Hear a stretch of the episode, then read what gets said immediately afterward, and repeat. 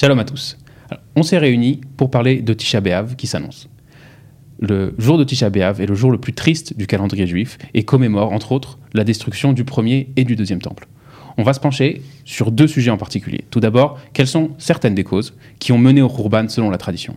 Et quels enseignements peut-on en tirer pour notre époque? On s'interrogera aussi sur le sens du deuil que nous portons depuis deux millénaires. Qu'avons-nous perdu dans la disparition du temple? Et pourquoi devrions-nous être perturbé par l'absence de ce vestige d'un temps qui semble à l'homme moderne si étranger. Salut Gabriel, merci de te joindre à nous.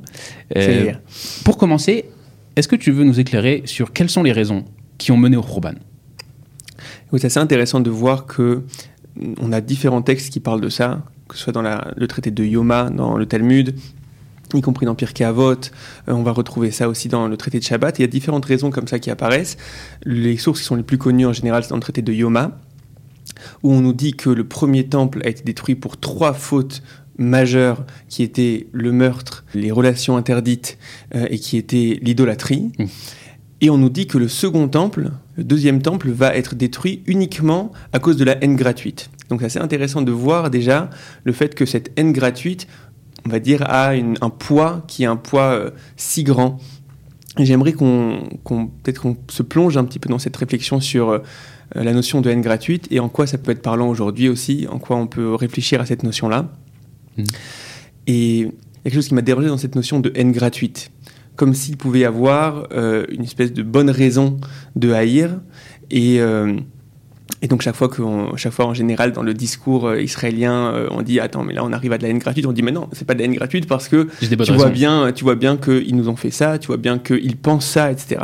Mhm. Et donc peut-être qu'il faut arriver à désamorcer cette notion là et, euh, et, comprendre ce qu'elle signifie.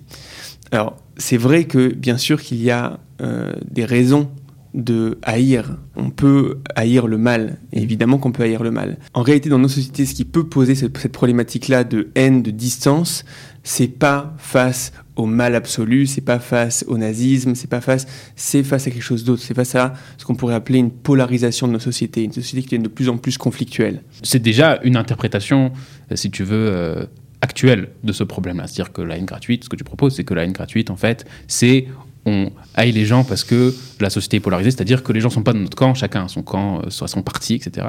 Et on se déteste les uns les autres, pas pour des raisons euh, claires, mais parce que tout simplement, t'es pas dans mon camp, t'es pas dans mon équipe. Ouais, c'est-à-dire qu'en fait, ce que je vais essayer de faire, c'est c'est sûr qu'il y a eu une problématique de haine gratuite à l'époque du Second Temple. Maintenant, il y a un célèbre texte qui dit que chaque génération où le temple n'est pas reconstruit, alors euh, c'est comme si d'une certaine manière euh, euh, on était encore dans les mêmes problématiques et que le, le temple pouvait pas se reconstruire. Mmh. Donc réfléchir à en quoi cette problématique de haine gratuite peut exister encore aujourd'hui. Et c'est une analyse assez commune et assez connue, le fait qu'on est dans des sociétés qui sont de plus en plus polarisées. Qu'est-ce que ça veut dire? Comment ça s'exprime la polarisation par exemple? Alors c'est assez intéressant, on voit que c'est pas forcément que la société israélienne, je pense que les personnes qui connaissent la société israélienne, en particulier ces dernières années où il y a eu mmh. beaucoup beaucoup de, de euh, d'élections et donc euh, le poids du politique euh, est assez important dans, le poids, dans, la société, mais y compris des gens qui analysent la société, la société américaine disent que on voit par exemple entre des personnes qui sont démocrates et républicains, donc partis de gauche et de droite aux États-Unis, qu'il y a quelques dizaines d'années, c'était pas forcément une raison pour ne pas se marier avec quelqu'un. Mmh. Et on voit aujourd'hui que non, tu es tout entier les, idées où tu es tout entier euh, le, parti que tu soutiens. Et c'est quelque chose qu'on peut voir, à mon avis, aussi dans la société israélienne. Il faut arriver, à mon avis, à réfléchir à ok, d'où ça vient et est-ce qu'on est capable de proposer peut-être des solutions à, cette problématique-là. Ouais. Alors, est-ce que tu peux, par exemple, exprimer plus clairement euh, c'est quoi le problème? C'est-à-dire, que finalement, quand quelqu'un il a des idées et qui va se mettre à haïr, si tu veux, celui qui ne partage pas ces idées-là, c'est peut-être qu'il prend ces idées trop au sérieux, ou peut-être même au niveau auquel, euh, auquel c'est nécessaire pour lui de prendre ces idées, de façon à ce qu'il finit par détester ou entretenir une animosité envers euh, celui qui ne partage pas, parce que ça devient pour lui l'ennemi de la société. Donc, euh, est-ce que c'est pas justifié pour toi? Je pense qu'on aspire quand même à avoir une certaine unité dans le peuple. Mm. être capable d'avoir des discussions, d'avoir des, euh, des, des, points de désaccord importants, mais on ne veut pas créer cette polarisation-là, on ne veut pas créer cette, ce, rapport conflictuel qui en plus devient complètement caricatural, où l'autre devient celui qui est la cause de tous mes soucis, de tous mes problèmes. Et euh, j'ai essayé de réfléchir et j'ai essayé de lire un petit peu euh, des analyses sur, la, sur ce genre de questions, et ce qui est, ce qui est ressorti, c'était déjà une problématique des médias. C'est-à-dire que en réalité, on s'est rendu compte que euh, ce qui fait vendre et ce qui nous fait lire des articles, c'est euh, souvent le fait que cet article-là va éveiller en nous un sentiment de frustration et de colère. On m'a pris, on m'a fait. Et donc, il va y avoir une bonne raison de la part des médias pour qu'on soit pour être lu et pour euh, et pour pouvoir euh, vendre, va avoir une bonne raison de présenter la, la, réalité comme toujours conflictuelle en fait. Mmh. Euh, si vous lisez Arrête, vous avez l'impression que donc Arrête qui est un qui est un quotidien de gauche, vous avez l'impression que la colonisation est la cause de tous les soucis en Israël. Si vous lisez un quotidien de droite, vous aurez l'impression que les gauchistes sont la cause de tous les. Et donc en fait, c'est un prisme c'est un prisme qui est mis pour faire en sorte que toute info devienne finalement source de frustration et soit donc conflictuelle. Mmh. Donc déjà, il faut être conscient de ça. Il faut être conscient qu'il euh, y a ici un certain prisme qui a été mis. C'est pas la réalité telle qu'elle. La réalité peut-être plus complexe, c'est peut-être plus douce, c'est peut-être plus nuancé. Et non, on nous met ce, on nous met ce, prisme-là. Alors, on pourrait dire c'est la faute des médias, mais en réalité, c'est notre faute à nous. C'est-à-dire que si les médias se sont rendus compte que en, en disant euh, euh, les bonnes nouvelles de la, de, la semaine, euh, les gens n'ouvrent pas l'article, c'est notre faute à nous. C'est pas la faute forcément des médias. Et je pense qu'il y a non seulement la problématique des médias, mais en, en, plus la problématique de la, de la place du politique, en fait. La place du politique, la place des partis politiques.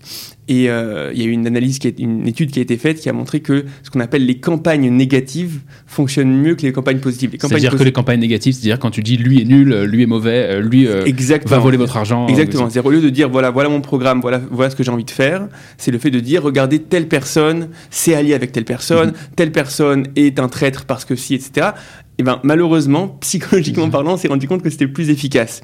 Et donc on doit être conscient de ça. On doit être conscient qu'on nous présente un certain prisme et que ce prisme-là, c'est un biais, il est problématique, il est tordu. On, fait rentrer des, personnes dans des, euh, dans des caricatures. Les personnes deviennent des espèces de, monstres euh, euh, qui nous prennent tout, qui nous volent tout, qui nous volent le, pays, etc. À gauche, ça va être les nationalistes qui, font, qui, qui ravagent le pays. À droite, ça va être les gauchistes qui ravagent le pays, etc. Et je suis pas en train de dire évidemment que doit, tout, le monde, tout le monde doit être d'accord avec ça, mais il faut arriver à faire une distinction qu'on appelle en hébreu chilouké deot bli chilouké levavot. Il y une capacité de euh, voir qu'il peut y avoir des distinctions au niveau des avis sans que les cœurs ne s'éloignent. Et la question, c'est comment arriver à ça? Ce qui est très difficile dans ce que tu dis, c'est que souvent, nos avis, c'est pas juste un avis, c'est pas juste une opinion. Pour certains, euh, une opinion politique, euh, par exemple en Israël, sur, sur les questions de sécurité, ça peut s'avérer quelque chose qui aux yeux de celui qui pense quelque chose de vie ou de mort. Et, quelqu'un qui s'oppose à ça, euh, par exemple, quelqu'un qui, je veux dire, euh, aux yeux de l'homme de droite, celui qui veut rendre euh, des, territoires, il met en danger à ses yeux ses enfants, ses petits-enfants et la, pérennité de l'État d'Israël. Mais une, opposition au niveau des idées, ça peut être une opposition qui est dure et on peut être extrêmement critique vis-à-vis de certaines idées. Et on peut, il n'y a, a aucun problème par rapport à ça. La problématique, c'est lorsqu'on commence à identifier la réalité uniquement comme des espèces de réalités tribales qui se font face, et l'autre est uniquement appartient donc à, la tribu euh, à la tribu contraire, et l'autre est uniquement euh, celui qui est cause de tous mes malheurs, etc. Et mmh. à partir de ce moment-là, en fait, on est dans un prisme qui est un prisme biaisé, et c'est tout simplement faux, c'est simplement un mensonge. Et un modèle que j'aimerais proposer, en fait, qui pour arriver à, adoucir cette chose-là, c'est ce que j'appelle le modèle familial. Le modèle familial, c'est le fait de dire dans nos familles, en général, on vient de familles qui sont assez, euh, qui sont pas forcément uniformes. Euh, ton cousin, ton oncle, etc., n'ont pas forcément des avis qui sont euh, forcément les tiens sur tout. Mais il y a quelque chose dans la réalité familiale qui fait que lorsqu'on va se rencontrer, je vais d'abord te demander bah, comment s'est passé l'accouchement de ta fille, avant de rentrer dans ah c'est à cause de vous que, que Bibi n'est plus au pouvoir ou c'est à cause de vous que tendance à éviter ce genre de sujet en hein famille histoire de ne pas créer des tensions. Mais en fait qu'est-ce qui s'est passé là? Qu'est-ce qui s'est passé lorsque D'abord, je suis face à quelqu'un. Je suis face à quelqu'un. Et cette personne-là, c'est pas juste euh, une pancarte. Mhm. Pas juste une pancarte euh, qui est venue manifester pour quelque chose. C'est une personne.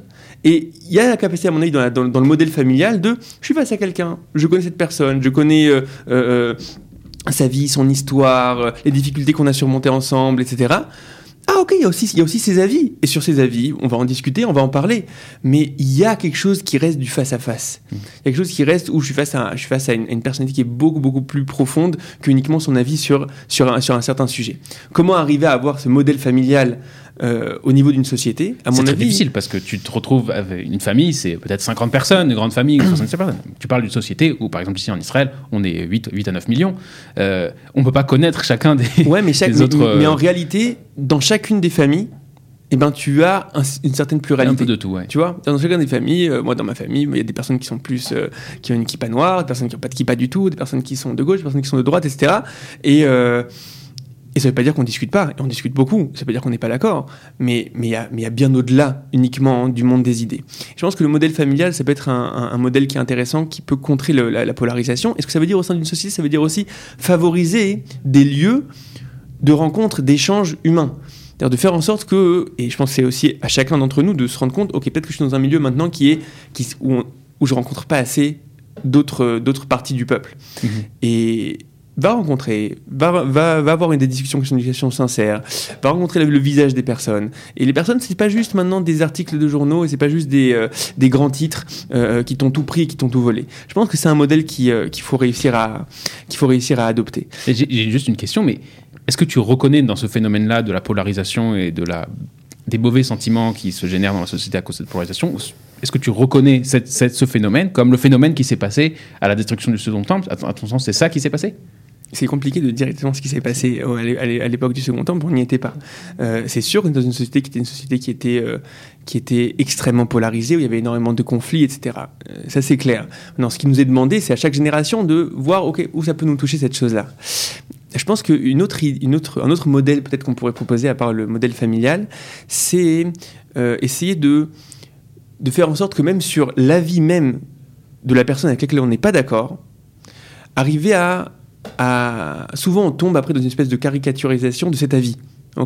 Et l'autre, en fait, il n'y a rien à aller chercher dans son avis. Et en réalité, si on regarde de manière un peu plus profonde et qu'on arrive à, à comprendre quelle est la racine de ce qu'il est en train de dire, y compris sur des sujets qui sont des sujets euh, compliqués, des, des sujets sur lesquels, moi, par exemple, j'ai un avis qui est très clair. Ok, la personne dit quelque chose. Qu'est-ce qui est la racine de ce qu'il est en train de dire? Quelle est l'intuition morale qui s'exprime là? Une fois que je suis capable de, de- dire ça, déjà la, la- conversation va être déjà beaucoup plus intéressante. C'est-à-dire que c'est pas, on n'est pas face à quelqu'un qui, euh, qui a tout faux. Face à quelqu'un qui, ou peut-être, j'arrive à comprendre d'où ça vient. Et je suis pas d'accord maintenant sur le, le- pas sur la racine morale de ce qu'il est en train de dire. Je suis pas d'accord sur le fait que ça puisse s'appliquer à telle, à telle problématique-là. Moi, ce que tu m'a- proposes, c'est une sorte de modestie, quoi. C'est de dire, j'ai mes avis, j'ai mes opinions, elles sont très claires, mais je suis capable de prendre du recul et de sortir un instant de ma propre pensée et de regarder chez l'autre, peut-être, il y a quelque chose d'intelligent, de, vrai, de, de- quelque chose que tu Il- peux pas voir a si tu es peut- enfermé dans ton. Il peut y avoir, il peut y avoir une intuition morale que, euh, à laquelle je peux être sensible, même, si, je, même si je suis pas d'accord. C'est intéressant parce qu'il y a un, il y a un psychologue euh, que j'apprécie beaucoup, américain, juif, qui s'appelle Jonathan Haidt, et euh, qui euh, a écrit un livre très intéressant qui s'appelle The Righteous Mind. Et, euh, et là-bas, en fait, L'esprit droit. euh, ouais, ou je sais ouais, pas comment ils l'ont traduit l'esprit- moral, en fait. Oui. Euh, et en fait, il fait, une, il, il fait une analyse, ouais, vertueux. Il fait une analyse qui est assez intéressante, qui est que ces dernières années, souvent on disait que euh, le- la morale, c'est quelque chose qui est complètement relatif, selon les cultures, etc. Dans certaines cultures, cette- une certaine chose est morale, alors que dans une autre culture, une autre chose n'est pas morale. Il dit, anthropologiquement parlant, ça ne tient pas cette histoire-là. On voit dans toutes les cultures, euh, à n'importe quel stade de primitif à extrêmement, euh, à extrêmement avancé, on voit cinq grandes catégories morales qui se, qui se détachent, avec des expressions différentes, mais on voit finalement cinq grandes catégories morales. Alors juste pour le fun, on va les dire. Euh, la, première, la première catégorie morale, c'est l'empathie, le fait d'être capable de voir la souffrance de l'autre et de vouloir euh, atténuer la souffrance de l'autre. La deuxième, c'est la justice, euh, la, la ré- la ré- réciprocité et la justice. La troisième, c'est le rapport... la révérence, la révérence face au sage, la révérence face à quelque chose, on- en hébreu on appelle ça le kavod, le Mhm. fait d'être capable de, de, de, de, de voir quelque chose qui me dépasse. La quatrième chose, c'est euh, la fidélité au sein du groupe, d'accord? Tu es un traître si tu, vas, si, tu vas, ouais. si tu vas voir l'armée inverse, d'accord? Donc tu as une solidarité, une fidélité à ton groupe. Et la cinquième chose, c'est ce qu'il appelle euh, euh, pureté ou sainteté. Alors c'est pas vraiment pureté et sainteté tel que nous on, on- on- on l'envisage, mais dans, dans toutes les cultures, on voit que euh, certaines, que- que- un certain rapport euh, au comportement et au corps qui où tu sens que tu n'as pas envie que la personne se se rabaisse, soit souillée de quelque chose. C'est-à-dire que typiquement le fait que dans aucune culture, eh ben avoir des relations Mhm. avec une carcasse de de- de- de- d'animaux, euh, ce soit ce soit bien vu, d'accord? Il y a priori, tu as fait de mal à personne, d'accord? On appelle ça tabou, des tabous en fait. Il y a des choses, qui ne se font pas. Mais, on, sent que, ça souille quelque chose, ça souille la pureté de la personne, etc. Mm-hmm. Et il dit qu'en fait, qu'est-ce qu'il dit dans cette histoire-là? Il dit on peut voir ces, ces catégories-là dans toutes les, dans toutes les cultures, mais avec des euh, tunings différents, c'est-à-dire en fait avec des euh, proportions différentes. Et il dit c'est très intéressant parce qu'on voit que aujourd'hui, il parle du mouvement progressiste euh, actuel en Occident. Mmh. Il dit il y a une très très grande importance à, au sens moral qui est celui de l'empathie. Mais il y a certains autres sens moraux, comme par exemple euh, la fidélité au sein du groupe, comme par exemple la révérence à quelque chose qui, a quelque chose qui te dépasse, etc., qui eux sont très très peu, euh, sont très très peu ressentis. Hmm. Et euh, il donne pas mal d'exemples, pas mal de, de, de questionnaires qu'ils ont fait, etc. C'est assez intéressant. Et lui, ce qu'il dit, c'est que c'est important pour qu'une société fonctionne que toutes les voix puissent s'exprimer. Parce que c'est des sensibilités morales qui ont une importance au final. Et, donc, si on arrive dans une société où il n'y a que l'empathie qui s'exprime, mais la justice s'exprime pas suffisamment, où il n'y a que l'empathie qui s'exprime, mais la, la, solidarité du groupe ne s'exprime pas suffisamment, etc., alors ça crée un déséquilibre. Et je trouve que c'est intéressant comme réflexion, le fait de dire, je suis face à quelqu'un qui a un avis qui est différent du mien, mais peut-être qu'il y a une intuition morale qui doit, qui doit s'exprimer ici. Peut-être qu'on ne sera pas d'accord euh, comme on dit en hébreu, les assez, peut-être on ne sera pas d'accord sur euh, la conséquence pratique de la chose, mais je comprends d'où ça vient. Et je suis donc pas face à une espèce de caricature monstrueuse où la personne n'a rien compris à rien.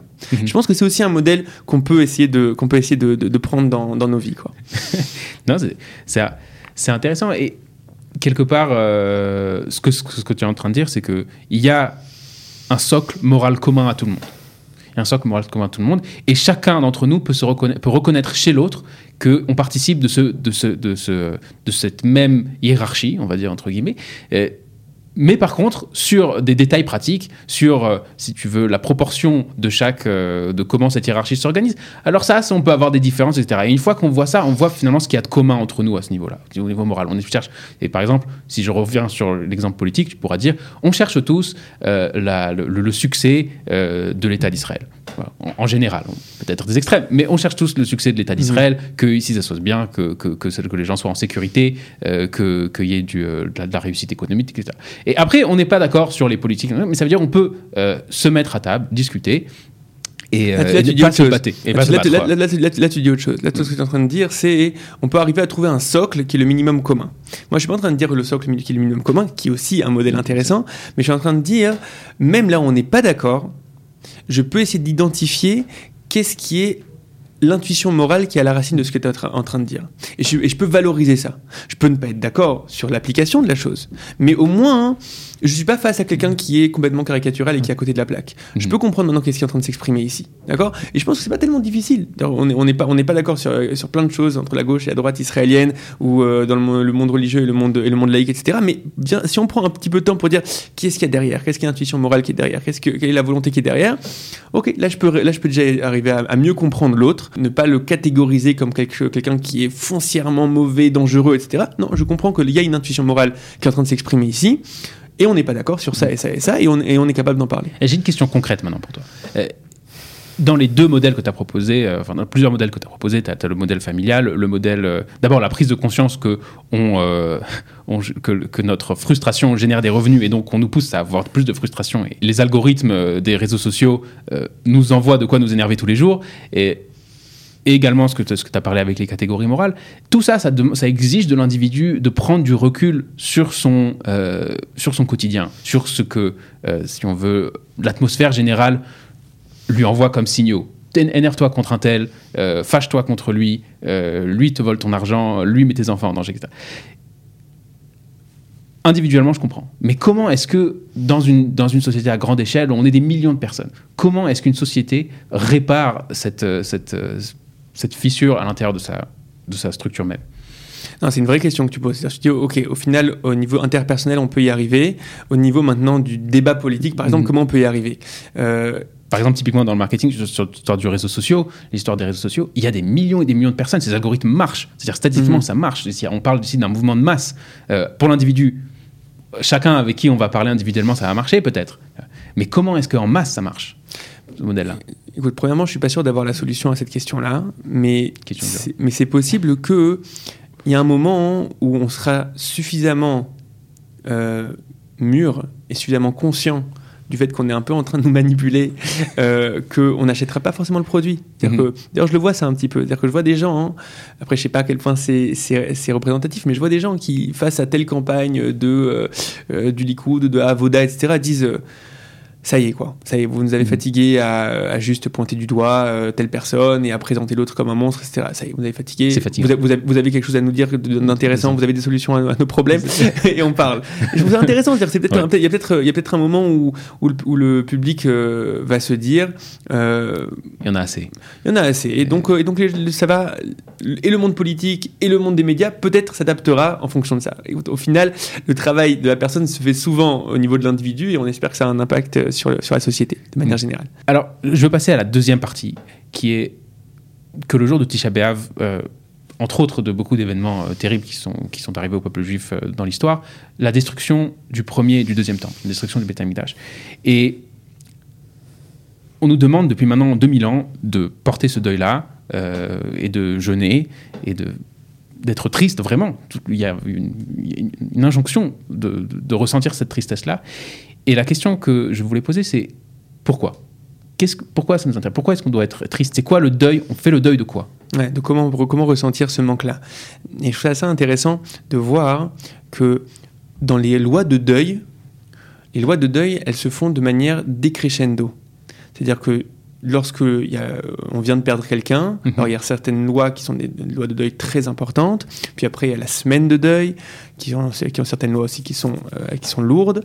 Euh, après le mois, euh, le, le, mois de deuil, c'est déjà euh, on doit donner moins de place à, cette, euh, à ce manque-là, mhm. puis après l'année, etc. Et donc en fait, on voit que c'est décrescendo. Au fur et à mesure, en fait, c'est comme si on faisait en sorte que la personne puisse reprendre le chemin, euh, le chemin de la vie.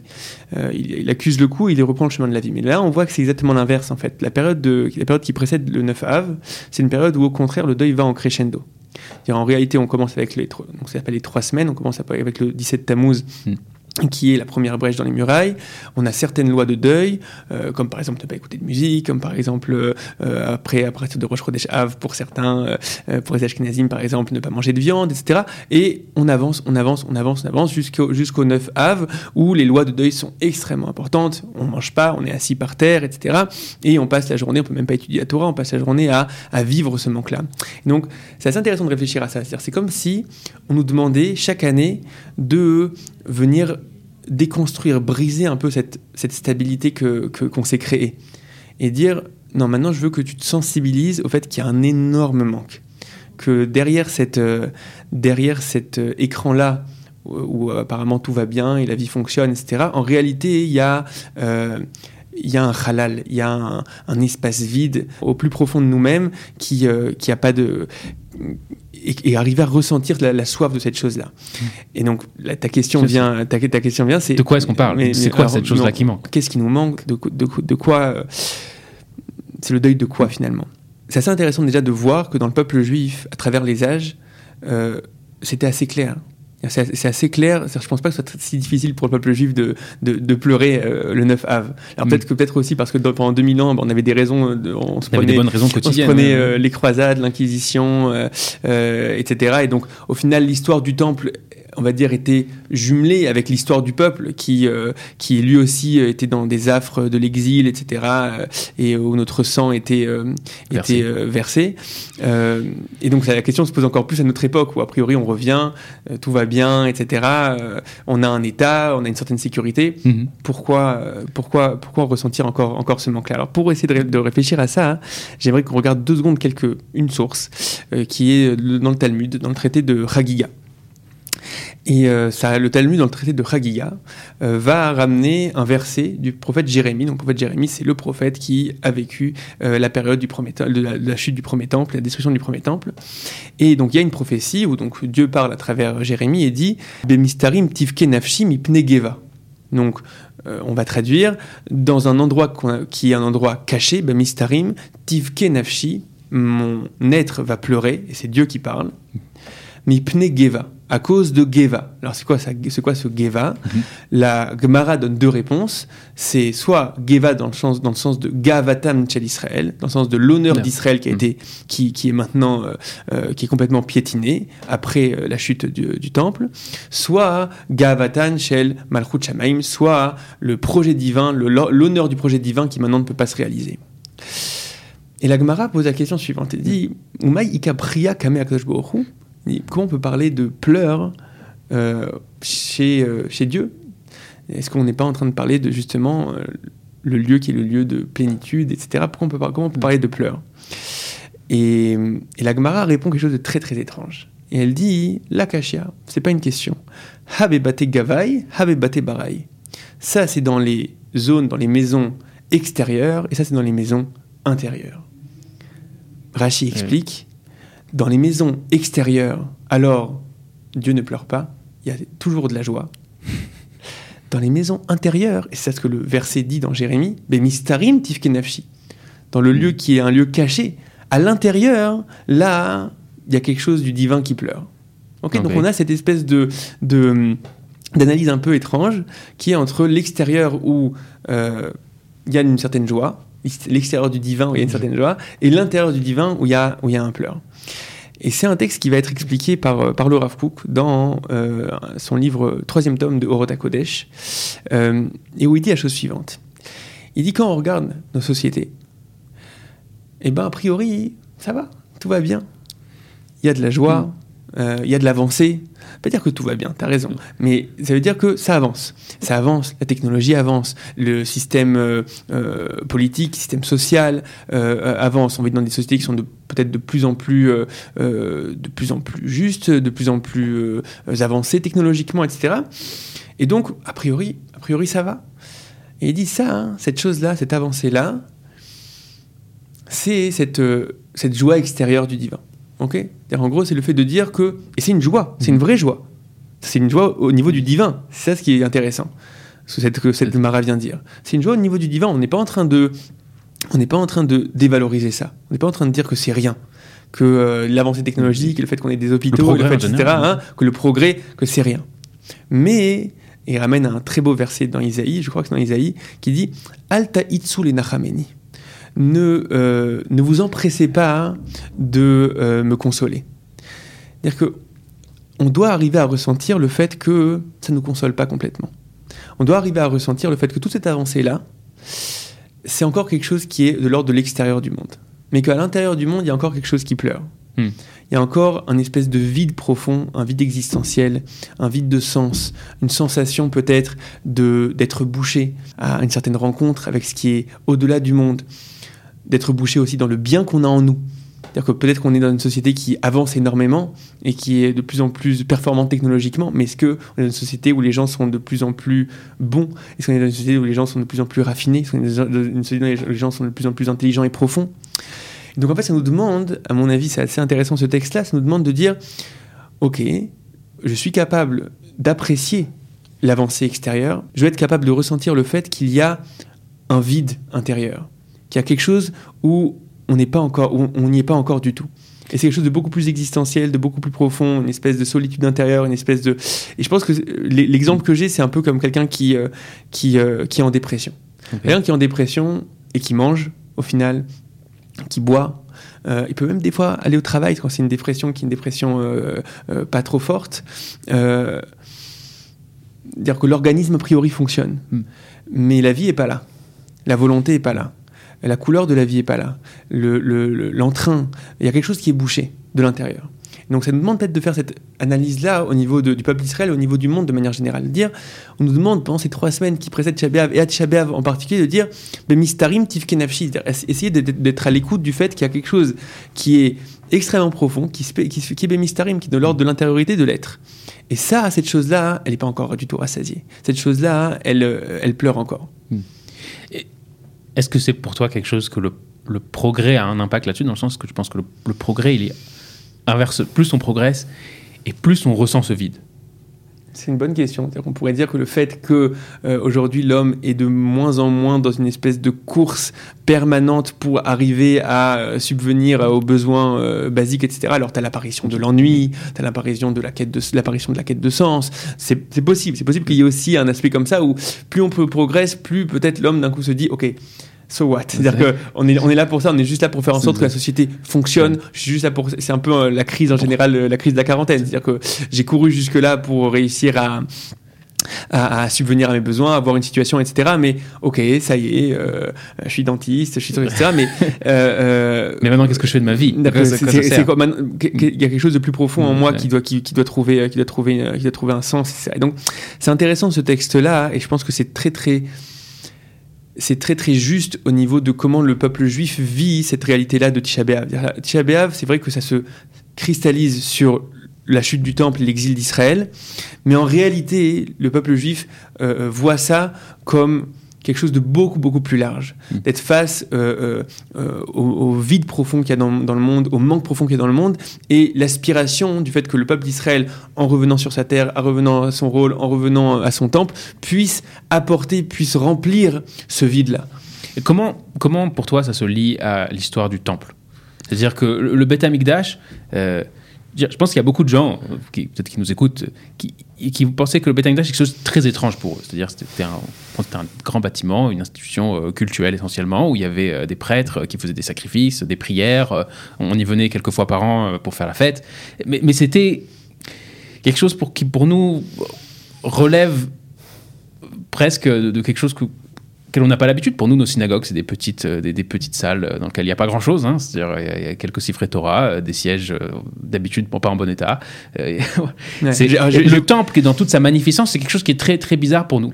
et, et spécifiquement les sacrifices, quelque chose qu'on a beaucoup de mal à comprendre. Alors comment pour toi ce manque-là qu'on évoque à Tisha B'Av, comment ça se relie à la notion du Beth ouais, alors je, je pose la question de manière encore plus, euh, encore plus, euh, dure, encore plus forte. Je veux dire, attends, on nous oblige maintenant à ressentir le manque et à pleurer, etc. sur quelque chose si s'il apparaissait, je ne sais pas exactement comment le gérer. Je sais pas exactement comment le gérer. On, peut parler des sacrifices, euh, euh, on peut parler même de choses qui, ont, qui, qui sont moins euh, a priori difficiles, y compris aller venir avec ses premiers fruits et les amener, et qu'il y a quelqu'un dans un habit blanc qui va venir les porter, etc waouh, ça a l'air super culturel, ça a l'air super sensoriel, c'est quelque chose qui est de l'ordre de la matière, etc. on vient, on ouvre un livre, quoi. on, est a priori plus, euh, on, a, plus l'habitude de fonctionner à, euh, je sais pas, ouvrir un livre, aller donner euh, de, la tzedaka à des pauvres. Qu'est-ce qu'on est en train? Et là, on m'oblige, et c'est extrêmement central dans la, dans, dans la conscience juive, à ressentir le manque, ressentir le deuil de cette chose-là que, que je comprends pas. Et euh, alors à nouveau, j'aimerais qu'on regarde quelques, quelques sources. Euh, euh, c'est un podcast avec des sources, ça arrive. J'aimerais qu'on regarde quelques sources pour voir, pour essayer de répondre à cette chose-là. la première, c'est dans le Midrash, dans Shemot Rabbah, où Rabbi Shmuel Bar Nachmani, dit la chose suivante nistalka shrina la Depuis le moment où le temple a été détruit, nistalka shrina, la shrina, comment on va traduire ça Il va falloir expliquer surtout. La, présence divine, c'est euh, a fui dans les cieux, est parti dans les cieux. Donc c'est extrêmement intéressant parce que le mot, le mot shrina, ça vient du mot shochen. Shochen, c'est ce qui réside. Donc la shrina, c'est toujours la partie, lorsqu'on parle du divin, qui justement n'est pas lointaine c'est la partie du divin qui peut euh, habiter le réel, un peu comme l'âme habite le corps et lui donne de la vie et lui donne une conscience et lui donne et, le, fait vivre de l'intérieur. Les philosophes diront la partie immanente. La partie, on peut dire la partie immanente. Mais et donc là, on, a, on est face à quelque chose qui est a priori paradoxal. La shrina, qui est censée être shochenet, qui est censée être, qui est censée résider, elle part dans le ciel. Et shamaïm en hébreu, ça vient du mot sham, ça vient du mot lointain, loin. Shamaim, comme dit le Nefesh HaChaim, euh, Rabbi Chaim de Vogine, c'est deux fois lointain. ok c'est loin, loin. Donc c'est vachement intéressant de dire ça. Et en fait, c'est, à mon avis, ce que ce Midrash vient de dire, c'est à partir du moment où le temple n'est plus là, alors le rapport qu'on a au divin, c'est un rapport qui se fait dans le lointain. Pour réfléchir maintenant à la notion de divin, ça se fait dans le fait que je vais prendre un moment de recul, je vais dire, attends, d'où ça vient tout ça et d'où vient la, cette réalité qui est une réalité qui a l'air d'être d'être designée et cette réalité qui a l'air d'être tellement euh, euh, tellement précise etc et d'où viennent les constantes euh, si on bougeait un, un millième de la physique, ouais, un, oui. un millième de constantes de la physique alors rien n'aurait pu exister etc alors d'un coup ok quand on réfléchit etc on dit ok je peux arriver à peut-être envisager au fait qu'il y a une source de tout ça. Et donc en fait on a un rapport qui est un rapport au divin qui est un rapport qui est extrêmement lointain en fait.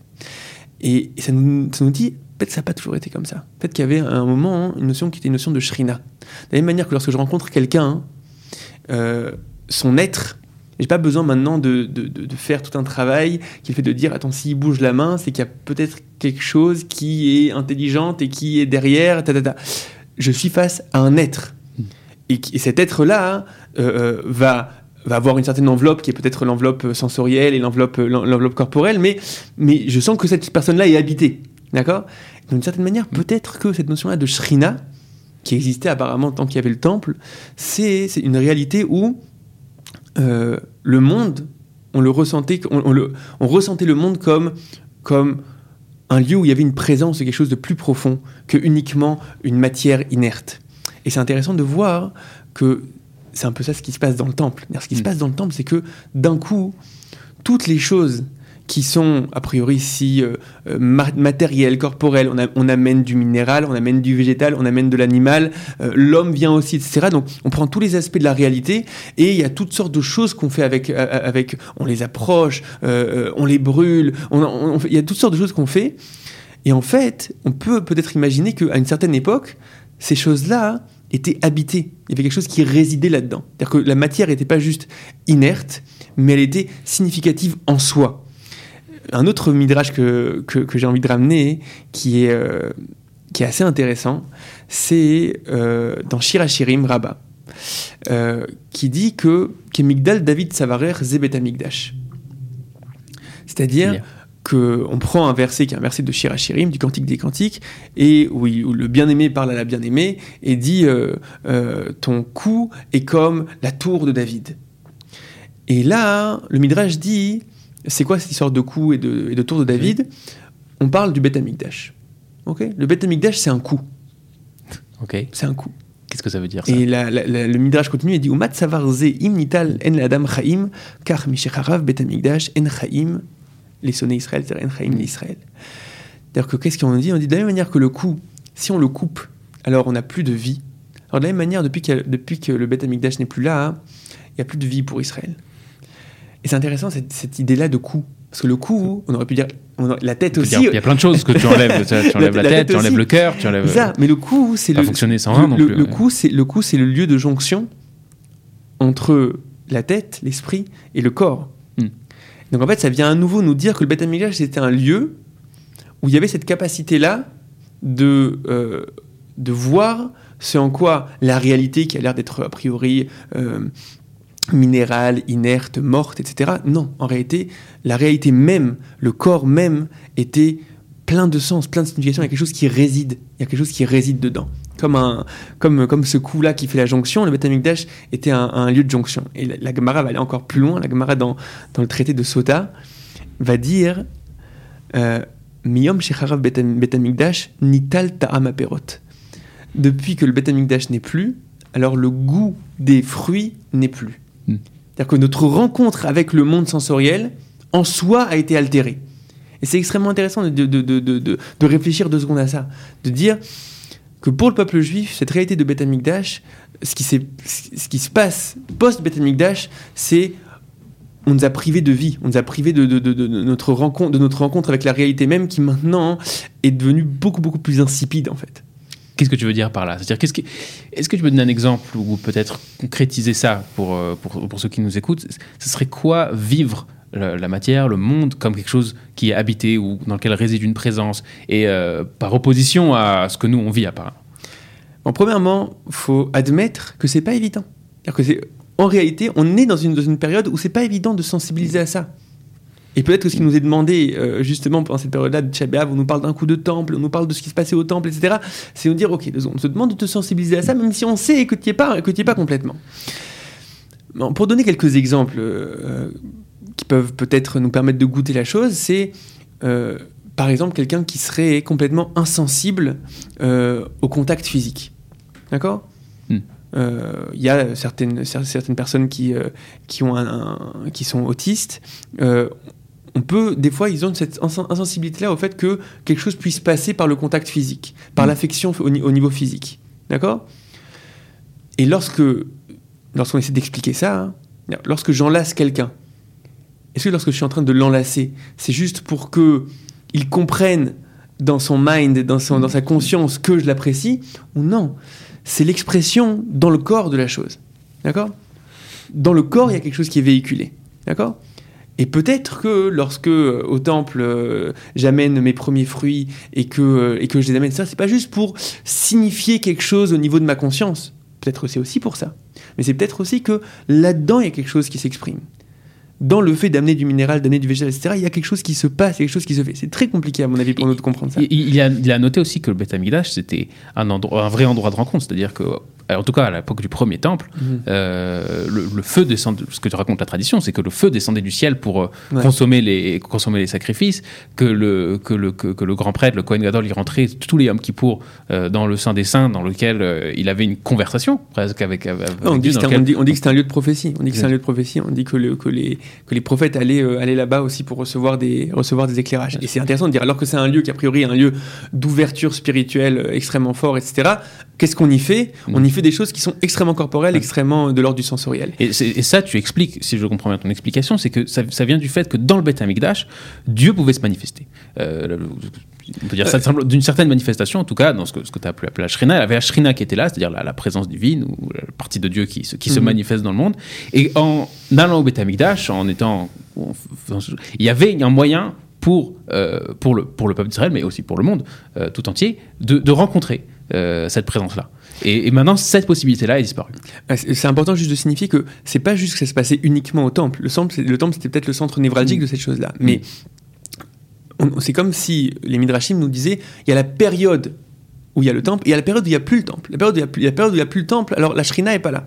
La, le- le- la- la présence, la, présence est absente. Et comment tu expliques ça que la présence prend avec elle le goût des fruits? Et j'imagine que les fruits, c'est pas juste les fruits, c'est aussi parce les légumes que- et, et- et les gâteaux et tout le reste. hein. Hein C'est-à-dire que c'est justement, c'est la, présence, c'est le fait de dire, la shrina, c'est le fait de dire que ça réside ici.